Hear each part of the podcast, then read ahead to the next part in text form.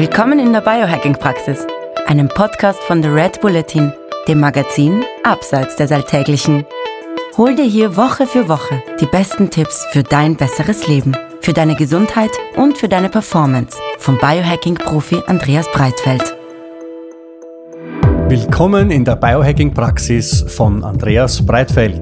Das bin ich. Herzlich willkommen. Und von Stefan Wagner. Das bin ich. Gleich zu Beginn, das Wort Praxis verstehen Sie bitte nicht medizinisch, denn hier finden keine ärztlichen Beratungen oder ähnliches statt. Und zwar allein schon deswegen, weil ich kein Arzt bin, sondern Biohacker. In diesem Podcast geht es auch nicht um Krankheit, sondern um Gesundheit. Und es geht darum, wie Sie selbst mit Hilfe von Biohacking Ihr Leben verbessern können. Der Andreas ist professioneller Biohacker, ich bin Amateur. Ich habe also jede Menge Fragen. Und ich hoffe doch sehr, dass ich die passenden Antworten dazu parat habe. Na dann gehen wir's an.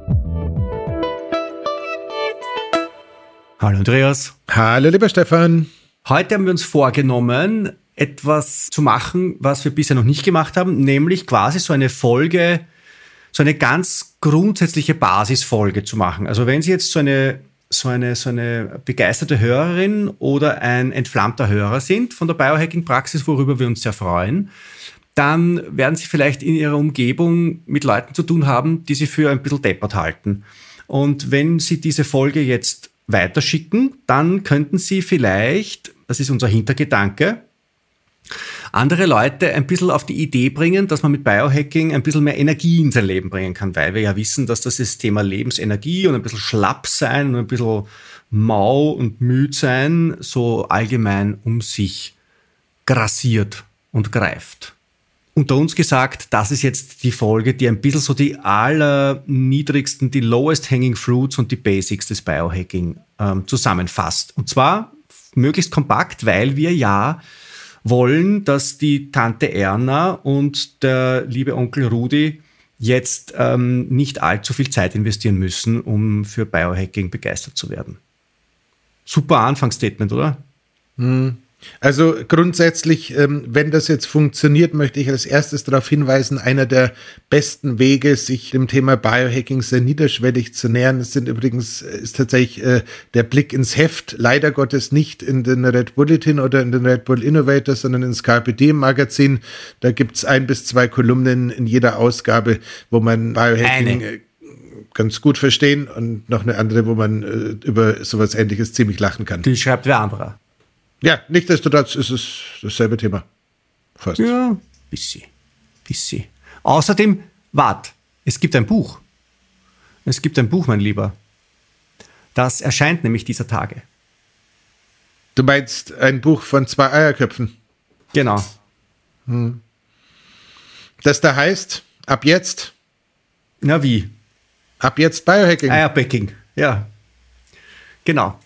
Und das erscheint äh, dieser Tage und ist im Handel erhältlich. Und das kann man dann der Tante Erna und dem Onkel Rudi auch gleich schenken, wenn man will. Aber muss man gar nicht, weil wenn man diese Folge jetzt schon gehört hat, dann weiß man eh schon fast alles, was in dem Buch steht. Braucht man das Buch gar nicht lesen, oder? Ja, schauen wir mal. Ähm, ich habe ehrlich gesagt äh, noch keine echte Ahnung, wo die Reise bei dieser Folge hingeht. Also übernimm mal die Führung und ähm, ich folge dir. Na, wir machen es ganz einfach. Wir machen das, was äh, was jetzt jemand, der zum ersten Mal bei dir reinwackelt in die Biohacking, ins Biohacking Lab und, und du denkst dir, naja, dem der ein bisschen was nicht schaden, dann was testen den als erstes sagen? Ich glaube, du würdest ihn einmal fragen, wie es mit dem Schlaf ausschaut, du würdest mal schauen, fragen, wie es mit Licht ausschaut, du würdest schauen und fragen, wie es mit Bewegung ausschaut und ein bisschen mit Ernährung bzw. Nichternährung, oder? Ja, und äh, wie es mit dem sozialen Umfeld aussieht, das könnte auch noch ein wesentlicher sein. Ähm, Aber jetzt ja. müssen wir mal ein bisschen was dazu sagen, weil wir sind jetzt gerade genau. ein bisschen mehr als, genau. als, drei Minuten da drauf. Ja, genau. Also wie gesagt, kurz. gut, gut, dann äh, lass uns das Ganze mal tun. Also was ist das Allerwichtigste? An, an das, äh, tatsächlich ist so Biohacking und Biohacking hat so eine 80-20-Ratio. 80 Prozent von dem, was Biohacking ist, ist komplett einfach, in der Regel auch komplett kostenfrei und äh, kann mit etwas Wissen umgesetzt werden. Die anderen 20 Prozent sind ein bisschen aufwendiger, können auch durchaus was kosten. Ich vergleiche es immer gerne mit der Motorsäge und der Holzpfeile. Ähm, das meiste, was du in der Holzverarbeitung machst, äh, ist mit der Säge deutlich leichter getan, aber teilweise ist es halt super, wenn du eine Pfeile Vorteile hast. Dieses äh, Herangehen äh, kann man jetzt durch diese fünf Bereiche auch schön durchschauen. Das heißt tatsächlich, ohne Schlaf sind wir alle nichts. Wir wissen, dass äh, Schichtarbeit, vor allem wenn äh, die Schichtarbeitenden keine Biohackenden sind, oh, ich liebe diese neue Sprache, dann ähm, kann man einfach ganz klar sagen, wird Schichtarbeit oft dazu führen, dass äh, Dinge wie äh, ein unglücklicher Blutzucker, eine unglückliche Entwicklung der Körperkomposition und insgesamt eine Abwesenheit von Gesundheit eintreten, weil einfach ein dauerhaftes außerhalb der eigenen Zeitzone sich aufhalten äh, keine richtig gute Idee ist. Schlafmangel und Schlafentzug sind es ebenso nicht. Das heißt, der erste Punkt, äh, den ich jedem nahelegen würde, der sich mit dem äh, wieder Erwerb seiner Gesundheit beziehungsweise mit dem Erhalt seiner Gesundheit beschäftigt ist, den Schlaf anzuschauen. Was bedeutet den Schlaf anzuschauen? Den Schlaf anzuschauen bedeutet erst einmal grundsätzlich ein Bewusstsein dafür zu entwickeln, wie schlafe ich denn eigentlich? Das kann so was Banales sein, wie einfach nur sich so ein äh, kariertes Schulheft nebens Bett zu legen und jeden Tag in der Früh einen Smiley reinzumalen, um festzustellen, wache ich mit äh, einem guten Gefühl, mit einem mäßigen Gefühl oder mit einem schlechten schlechten Gefühl auf und nach zwei Wochen einfach mal auszuwerten, wie ist denn mein Gefühl am Morgen? Bewusstsein ist eigentlich die Grundlage für alles. Du kannst dir natürlich auch gerne ein Tracking-Device kaufen oder ein vorhandenes äh, Device nutzen, um damit deinen Schlaf zu tracken. Die Wahrscheinlichkeit, dass das immer so richtig gut funktioniert, ist relativ niedrig, aber nichtdestotrotz, uns geht es ja gerade erstmal darum, überhaupt ein Bewusstsein fürs Thema Schlaf zu entwickeln. Also dementsprechend irgendwie so, das sind so, ist der erste Schritt, überhaupt Frage mal zu sagen, wie ist eine, habe ich eine Baseline? Frage, Herr Lehrer merke ich, wie gut ich geschlafen habe, gleich in der Früh beim Aufwachen oder, und das ist nämlich, glaube ich, bei mir der Fall, wenn ich nicht so gut geschlafen habe, dann merke ich es meistens erst so späten Vormittag, Mittag irgendwann einmal. Ja, es kommt das hängt, das ist schwer, ein bisschen schwer zu beantworten. Es hat was mit dem beliebt berüchtigten Cortisol zu tun und wie sich das äh, eben entwickelt. Das heißt, wenn du mit einem mäßigen, äh, gut aufgebauten Cortisol-Spike halbwegs natürlich aufwachst, dann trägt dich das die nächsten Stunden, je nachdem, wie du dann den Kaffee dazu einsetzt, ohnehin irgendwie moderat in den Vormittag, unabhängig davon, wie du geschlafen hast. Wenn du jetzt allerdings äh, extrem schlecht geschlafen hast, kann es sein, dass entweder das Cortisol zu niedrig im Sinne von ich will nicht aus dem Bett oder das Cortisol zu hoch im Sinne von ich bin eineinhalb Stunden früher wach, als ich eigentlich wach sein sollte, obwohl ich sowieso nicht geschlafen habe, weil einfach gerade Cortisol explodiert ist. Dann äh, könnte es durchaus passieren, dass man es äh, dann sofort merkt, weil halt irgendwas ganz anders ist als sonst. Mhm. Und äh, das kennt man, glaube ich, von Menschen beispielsweise am Tag vor der Hochzeit, also nicht nach der Hochzeitsnacht, sondern vor der Hochzeit. Das kennst du, wenn du irgendwie zum Notar gehst oder sowas auch, dass du einfach schlecht geschlafen hast, viel zu früh aufstehst, aber trotzdem so auf Vollgas irgendwie bist und dann im Laufe des Tages wird es dann meistens ein bisschen schwierig. Ja. Das heißt, das wäre einfach mal eine Baseline. Wobei ich jetzt nicht auf den Notar gekommen wäre. Aber auch gut. Ich habe jetzt über den Notar nachgedacht ein bisschen. Ach so, muss nee, man ähm, schon also, wesentliche Verträge unterschreiben.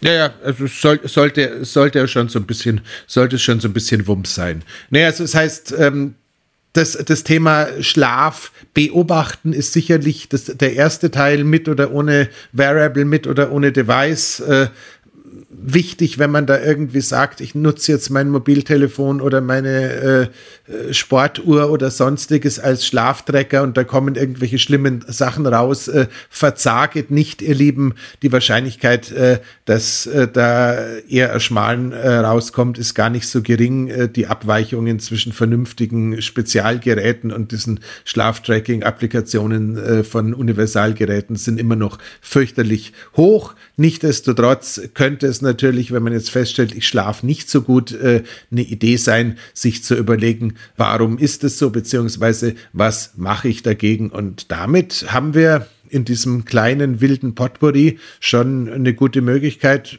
mit was anderem weiterzumachen. Ich hätte jetzt wahlweise. Ich möchte noch gerne wissen, wie kann ich am Abend, was sind so am Abend die 1, 2, 3 Hacks, äh, damit ich besser schlafe? Wenn, wenn wir mit dem Thema Ernährung weitermachen, wäre ein Hack zwei bis drei Stunden vor dem Zubettgehen nichts mehr zu essen. Wenn wir mit dem Thema Ernährung und Hydration weitermachen, wäre es ein Hack eine Stunde vorm Zubettgehen das letzte Mal langsam, wohlbemerkt vom Trinktempo her langsam einen Schluck Wasser oder ähnliche nicht alkoholische Getränke zu sich genommen zu haben. Wenn wir beim Thema Alkohol gelandet sind, wäre die Idee gewesen, den Alkohol, wenn man am Abend welchen trinken möchte, als Sundowner relativ früh am Abend und nicht spät zu konsumieren.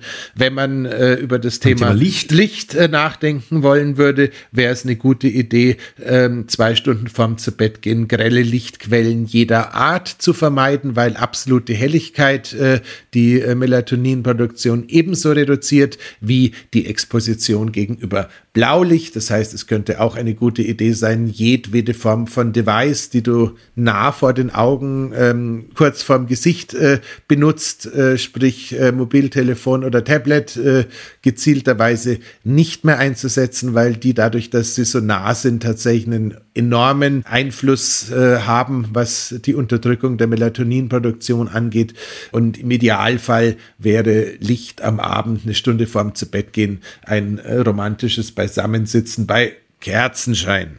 Gut, sehr schön. Sehr, schöne Über, sehr schöne Überleitung. Aber wohin? Jetzt, was ist der zweite große? Wenn, wenn, wir schon, wenn wir schon beim Thema Licht sind, es gibt nichts Wertvolleres als das Licht am Morgen. Das heißt, äh, wenn wir die Äuglein geöffnet haben, egal ob es draußen hell ist oder dunkel, sollte es um uns herum schnellstmöglich so hell als möglich sein. Das heißt, besorgt euch eine leicht, lichtstarke Tageslichtlampe, besorgt euch eine Influencer-Ringlampe, besorgt euch diese wunderbare großartige neue Lampe, die jetzt da gerade die Welt ähm, sozusagen des Biohacking massiv erschüttert, die dir wahlweise den, die Möglichkeit gibt zwischen Blaulicht, ähm, Rotlicht und einem moderaten Licht äh, hin und her zu switchen. Ich bin äh, Sonne.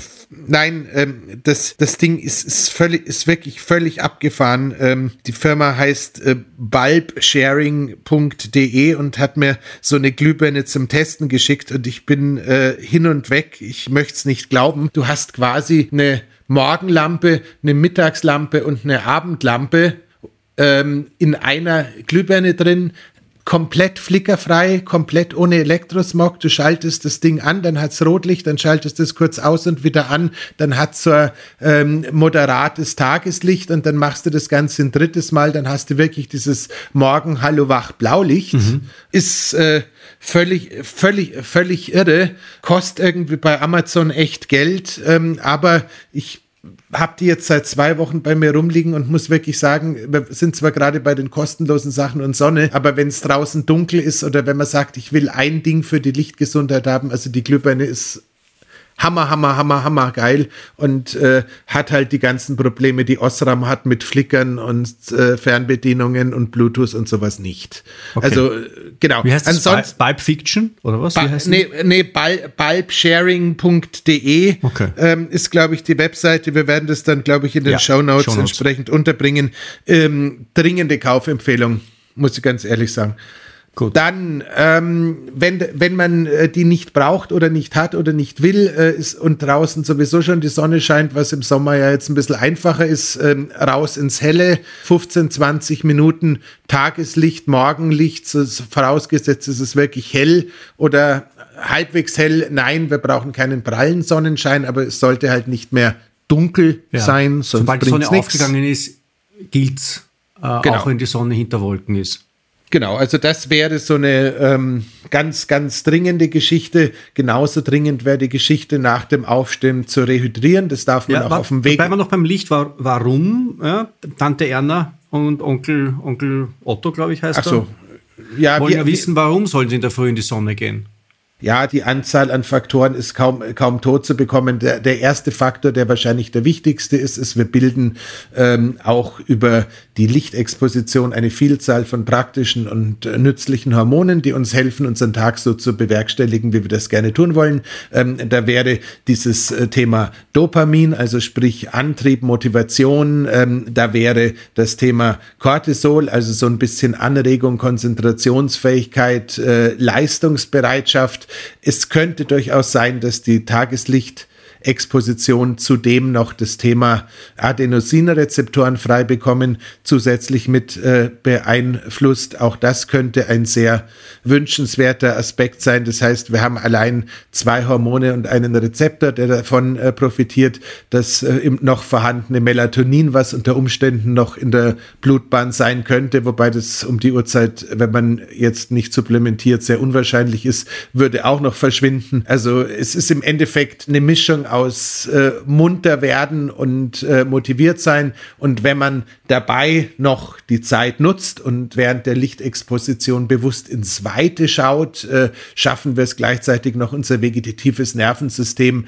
in einen Zustand einer positiven Entspannung zu bringen, weil ob man das glaubt oder nicht, bis heute ist es so, wenn wir in der Weite keinen Feind sehen, dann atmen wir innerlich tief gut durch und sind äh, gefeit für das, was später kommen mag. Gut, so, aber die, die, die Tante Erna, die jetzt auf ihrem Morgenspaziergang ist, der hast du ja gerade ans Herz gelegt, sich zu hydrieren, bevor sie ihren Morgenspaziergang in Angriff nimmt, aber keinen Kaffee zu trinken.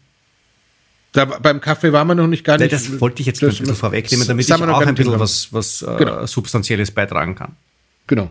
Ähm, der, der Kaffee möchte tatsächlich, äh, wie äh, wir beide schmerzhaft wissen, mindestens 60, eher 90 bis 120 Minuten nach dem Aufstehen getrunken werden, weil zu dem Zeitpunkt in der Regel die äh, Cortisolproduktion, die uns ja quasi aus den Federn getrieben hat, so langsam wieder anfängt runterzugehen. Das heißt, der Kaffee an, zu diesem Zeitpunkt platziert, erspart uns irgendwie den zweiten oder dritten Nachmittagskaffee, führt dazu, dass das Cortisol, das mit dem Kaffee daherkommt, erst dann ausgeschüttet wird, wenn die eigene Cortisolproduktion ein bisschen am Absinken ist. Das heißt, der macht uns wacher, macht uns heller, macht uns cooler, macht uns geiler und äh, ist kein Stressor, was er wäre, wenn man ihn vorher zu sich trinkt. Deswegen braucht man dann am Nachmittag auch nicht dieses Nachmittagessenskoma zu fürchten. Tante Erna ist schon, ist schon jetzt richtig on fire hoffen wir es mal, weil äh, dieses Nachmittagessens-Koma ist selten das Mittagessen, es ist meistens der Koffein von, der, von, von in der Früh. Super. Sehr gut. So, Hydrin in der Früh heißt gleich einmal zwei Liter Wasser hinter die Binde kippen oder was?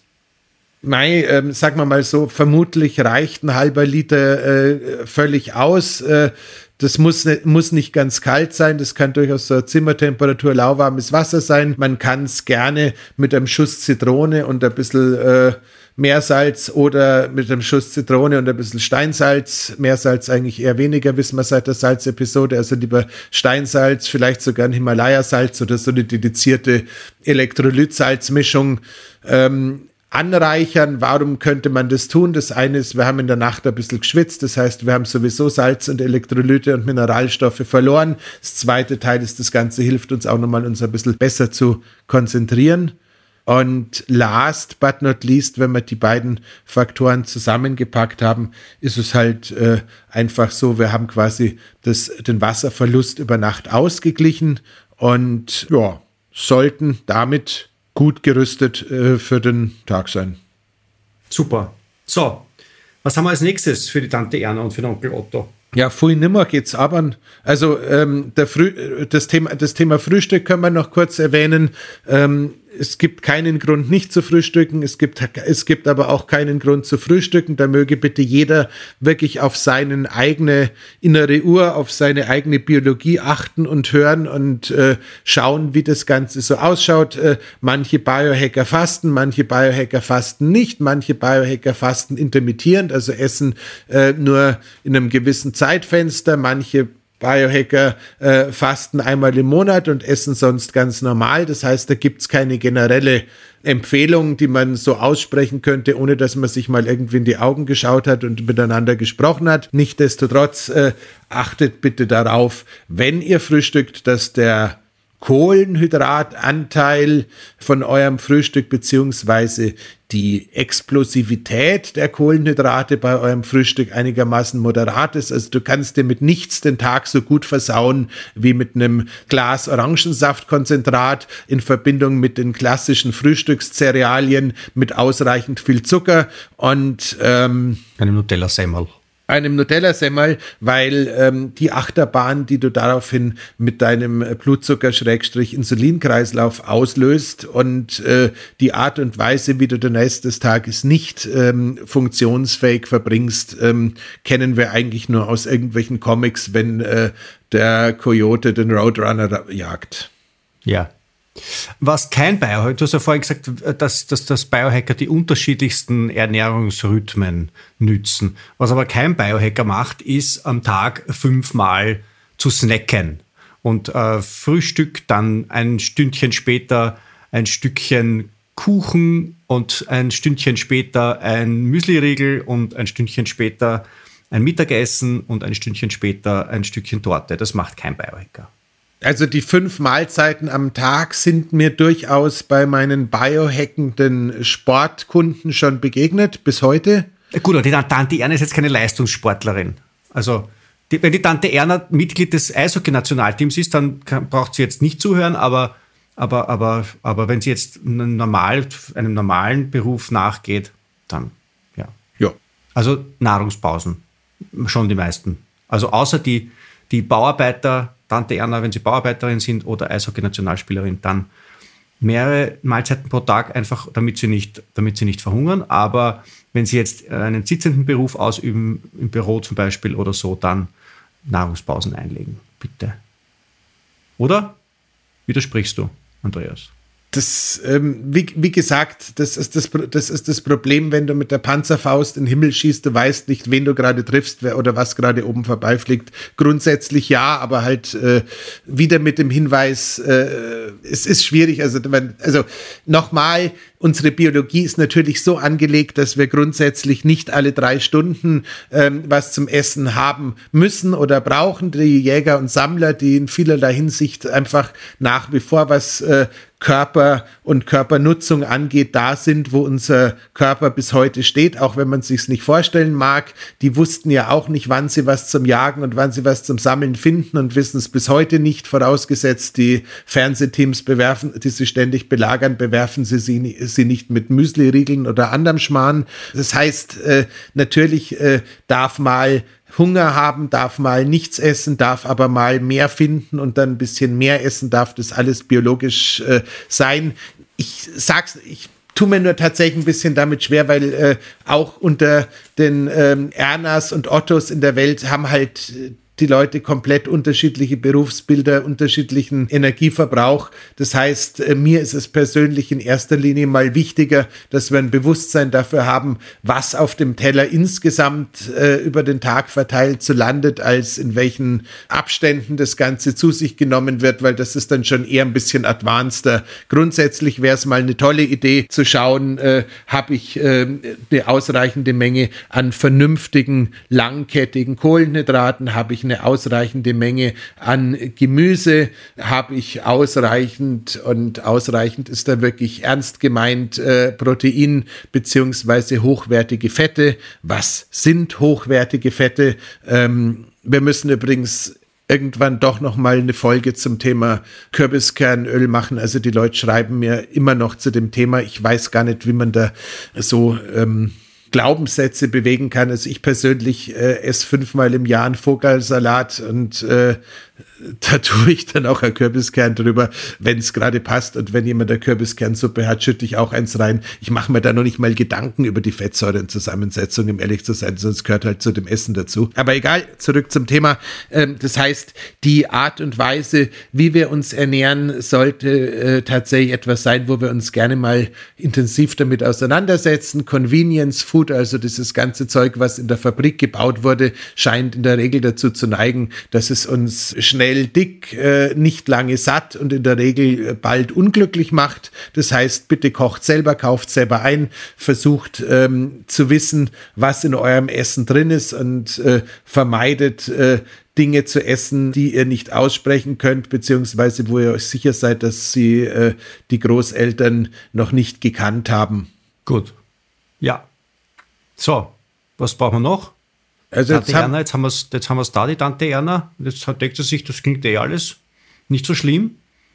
Ja, was können, wir, was können wir noch machen? Wir können das Thema Bewegung angehen und auch das ist nicht wirklich schlimm. Jetzt schauen wir schon wieder bei unseren Jäger und Sammlern vorbei. Die denken sich, was wollen die zwei denn jetzt schon wieder da? Aber wie gesagt, diese moderate Alltagsbewegung ist was, wo ich wirklich sage, bitte, bitte, ihr Lieben, geht's zu Fuß, fahrt's Fahrrad und zwar nicht, um bei den Olympischen Spielen mitzumachen, sondern einfach nur als Alltagsbewegung. Es ist nicht nur gut für die Umwelt, es ist auch gut für den Körper. Wir müssen nicht jede Kurzstrecke irgendwie auf Motoruntersatz zurückgreifen, egal ob Elektro oder Benzin oder Diesel, schlicht und ergreifend sich moderat zu bewegen, ist das, wofür unser Körper geboren ist. Es schadet den Gelenken nicht, es hält den Kreislauf, den Stoffwechsel aktiv und ist eine super Idee, einfach Einkäufe, sofern man irgendwie so wohnt, wo das möglich ist, zu Fuß zu erledigen. Das wäre der erste Teil. Der zweite Teil, ähnlich wie unsere Jäger und Sammler, ist es eine super Idee, ab und zu mal ein bisschen außer Atem zu kommen, also ab und zu mal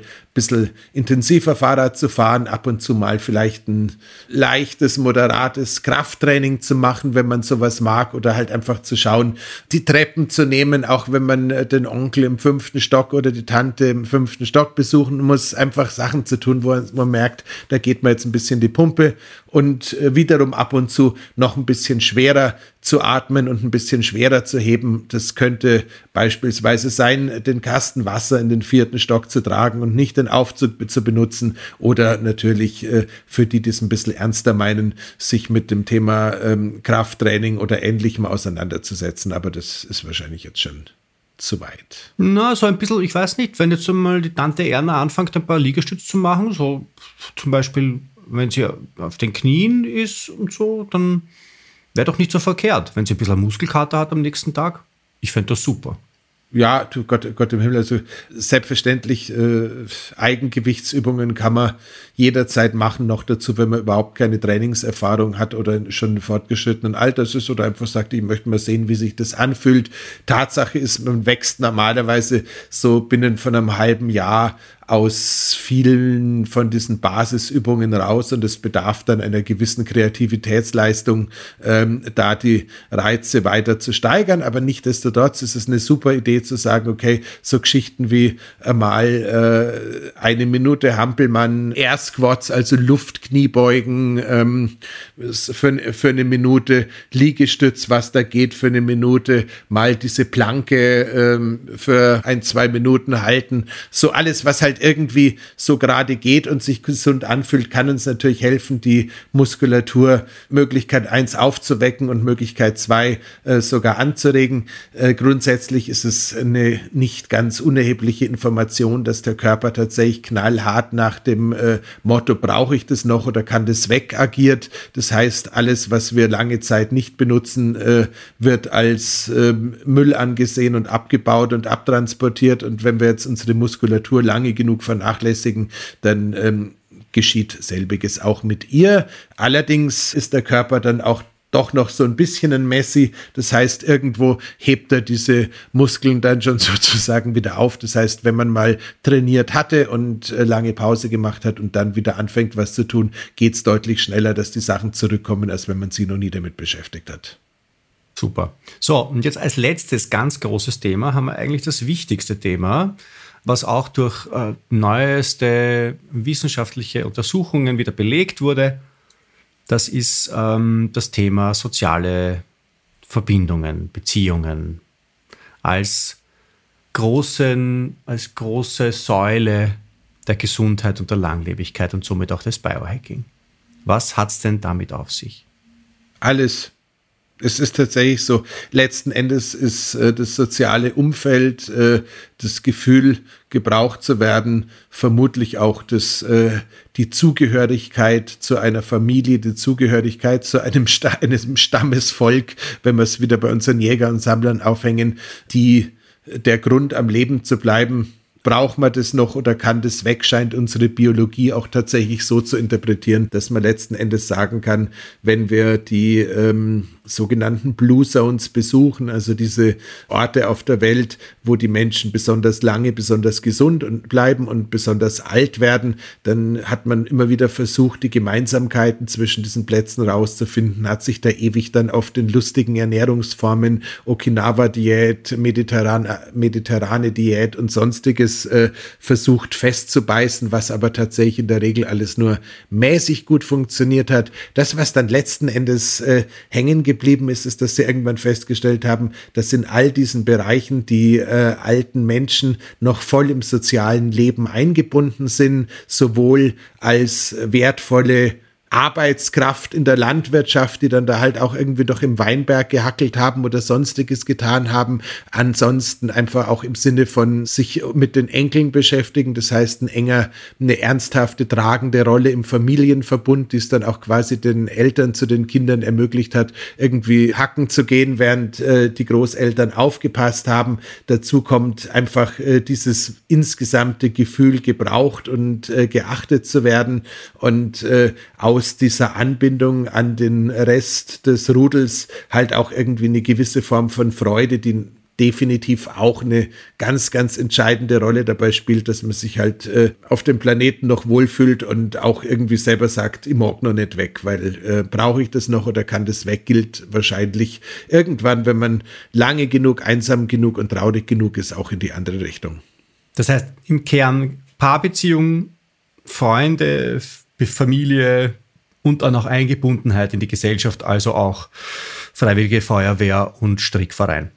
Also ganz, ganz ehrlich, wenn du eine total intensive Partnerschaft mit fünf Kindern hast und die Kinder, auch obwohl sie schon älter sind, dich am Wochenende gerne besuchen und du sowieso nicht weißt, äh, was, wo du noch hin sollst mit deinem ganzen Glück, dann reicht es, glaube ich, völlig aus. Dann kannst du dir den Gesangsverein höchstwahrscheinlich ersparen, wobei natürlich der Gesangsverein sowieso, oh Gott, das ist eine lustige Folge, nochmal einen Mehrwert bietet, weil ähm, tatsächlich Menschen, die zusammen singen, eine unglaublich interessante Hormonausschüttung haben. Es gibt wenig, was Menschen zusammentun können, wo eine ähnliche Hormonausschüttung gemeinsam produziert wird wie beim Singen. Das ist tatsächlich sehr Echt? abgefahren. Also der Swinger Club und äh, der Gesangsverein haben einiges gemein.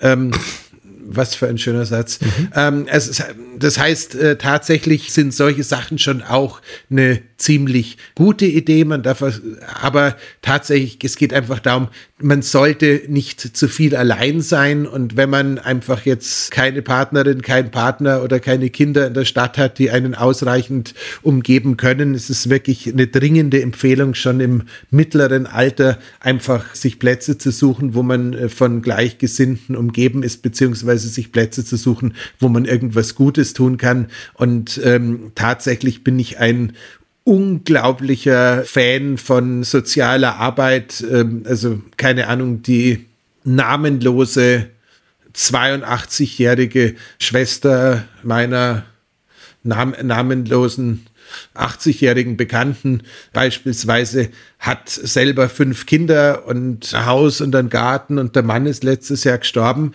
Und was macht die jetzt?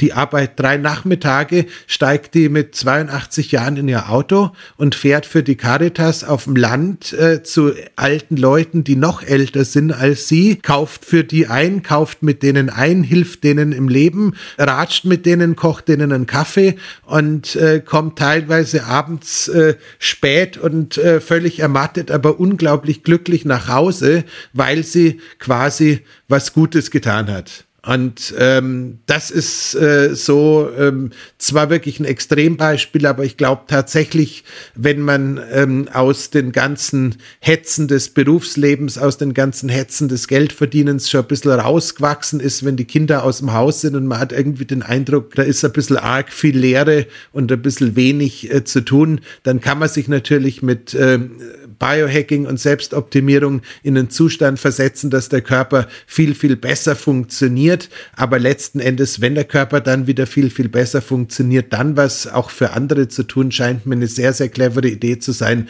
um einfach die Zeit auf dem Planeten so angenehm wie möglich zu gestalten. Sehr schön. Sehr schön. Eine Biohackerin in der Bekanntschaft, die gar nicht einmal weiß, dass sie eine Biohackerin ist. Überhaupt nicht. Und wenn ich zu ihr Blue Zone sagen würde, dann würde sie sagen, was willst denn du? Aber nee, nee, also wie gesagt, ich, ich finde es ich find's einfach nur so faszinierend, weil ähm, man könnte jetzt äh, leicht von dem Platz, wo wir stehen, Richtung äh, Glauben, Religion, Gesellschaftswandel oder sonst was rüberspringen, aber das muss ja alles gar nicht sein, weil letzten Endes äh, wir wissen alle, wie es mit unserer Zeit ausschaut und wir wissen alle, ähm, wie viel äh, teilweise auch unerfüllten Leerlauf wir haben und wir wissen wahrscheinlich auch alle, wofür wir ticken. Und wenn du jetzt sagst, du, nee, ich möchte lieber einmal in der Woche im Tierheim äh, vorbeischauen und da irgendwie die Kaninchenstelle äh, ausmisten, weil mich das an meine Jugend erinnert, whatever das ist alles gut, aber ich glaube tatsächlich die Vorstellung, dass der Biohacker jemand ist, der irgendwie allein in seinem Schloss sitzt und jeden Tag irgendwie 200 Supplements futtert und äh, das teuerste Essen und die wildesten Sachen macht, aber eigentlich äh, allein ist und trotzdem alt und glücklich wird, die wird nicht funktionieren. Also letzten Endes, wir sind soziale Wesen und gerade auf dem Weg ähm, in die Biohackerei hinein, ähm, halte ich dieses Warum, also sprich, warum möchte ich einen Körper haben, der äh, mich bei dem, was ich tun möchte, unterstützt äh, und äh, warum ähm, beschäftige ich mich jetzt überhaupt äh, mit meinem Wohlbefinden, möchte ich schon so ein bisschen in den Vordergrund stellen. Also der eine Teil ist tatsächlich, sich besser zu fühlen, aber der andere Teil ist auch in der Lage zu sein, ein bisschen was zurückzahlen zu können. Finde ich. Amen. Jehova. Fertig. Ja, ich glaube, die Tante Erna und der Onkel Otto werden jetzt sagen, naja, das mache ich eh alles. Was willst du mit der beiden Biohacken? Aber auch nicht schlecht, oder? Äh, wie, gesagt, die 80 Prozent äh, sind äh, so einfach und niederschwellig. Ähm, wir hätten noch irgendwie kalt duschen können, um noch ein paar zusätzliche Hormone in der Früh freizusetzen. Das hätte auch noch nichts kostet und hätte noch, hätte noch was gebracht. Dafür gibt es eine eigene Episode, die ist jetzt über ein Jahr alt, aber ich mag sie immer noch sehr gerne. Mhm. Und zu allen anderen der angerissenen Bereiche haben wir in der Regel sowieso schon was gesagt oder werden sie ja, in der Zukunft tun. Vielleicht sagt, sie soll das mit den gehärteten Fetten ein bisschen weglassen. Aber das Thema Ernährung ist sowieso ja. ein sehr, sehr kompliziertes, wo ich auch ganz klar sagen muss, gehärtete Pflanzenfette gehören sicherlich dazu, ähm, nicht also die Tatsache, dass äh, konventionelle Nahrungsmittel äh, inzwischen bedeutet, mit Gift besprüht und genetisch verändert und die, die eigentlich konventionell sein müssten, als biologisch bezeichnet werden müssen, lässt mich jeden Tag wieder erstarren. Also versucht euch wirklich so naturnah wie möglich zu ernähren, wenn es äh, vom Geldbeutel schwierig ist. Es gibt im Internet eine Vielzahl von cleveren Listen über ähm, über die sauberen und die weniger sauberen Lebensmittel. Es gibt Lebensmittel, die muss man tatsächlich nicht in Bioqualität kaufen, die kann man leicht reinigen und äh, da ist auch das, was sozusagen im Landbau an Schaden angerichtet wird, sehr überschaubar. Es gibt andere, die sollte man, wenn man sie kauft, nur in biologischer Qualität kaufen. Wenn ihr tierisches Protein, also sprich Fleisch oder Fisch äh, zu euch nehmt, bitte achtet aufs Tierwohl. Das hat nicht nur was mit Karma-Punkten zu tun, sondern auch mit eurer eigenen Gesundheit, also in jeder Form. Ähm, das hätte man noch gesagt haben können. Trinkt, äh, wenn ihr Alkohol trinkt, äh, moderat, sage ich jetzt ganz zum Schluss, weil wer bis jetzt dran geblieben ist, kann jetzt abschalten. Äh, jetzt habe ich es mir bis dahin verkniffen. Das heißt, äh, ein bis zwei Glas Alkohol zwei bis drei Tage die Woche scheint so irgendwie die Baseline zu sein, was äh, ohne weitere Auswirkungen für die Gesundheit äh, funktioniert. Danach könnte es ein bisschen problematisch werden. Nikotin, wenn man es konsumiert, bitte gerne als äh, Kaugummi ohne Zucker oder Zuckeraustauschstoffe, nicht unbedingt so dringend in Form von Inhalation. Und ähm, alles, was danach kommt, liegt bei dir. Ja, willkommen in unserer Welt liebe Tante Erna, lieber Onkel Otto. Wir freuen uns, dass Sie da sind, weil Sie bereichern uns ja auch sozial. Und ähm, ja, an dieser Stelle nächste Woche wieder mehr. Genau. Dankeschön. Gesund bleiben. Wiederschauen. Auf sich aufpassen. Spaß haben. Bis zum nächsten Mal. Bye bye. Baba. Das war die Biohacking Praxis, der Health Performance Lifestyle Podcast von The Red Bulletin. Mehr davon findest du überall, wo es Podcasts gibt, auf www.redbulletin.com und natürlich in unserem Magazin. Stefan Wagner schreibt im Magazin Carpe Diem eine Kolumne über Fort- und Rückschritte im Leben eines Biohackers. Andreas Breitfeld ist der Red Bulletin-Experte für Biohacking. In München betreibt er das europaweit einzigartige Biohacking Lab. Mehr Infos dazu findest du auf www.breitfeld-biohacking.com. Hat dir unser Podcast gefallen? Dann freuen wir uns über deine Bewertung. Und noch mehr, wenn du uns weiterempfiehlst.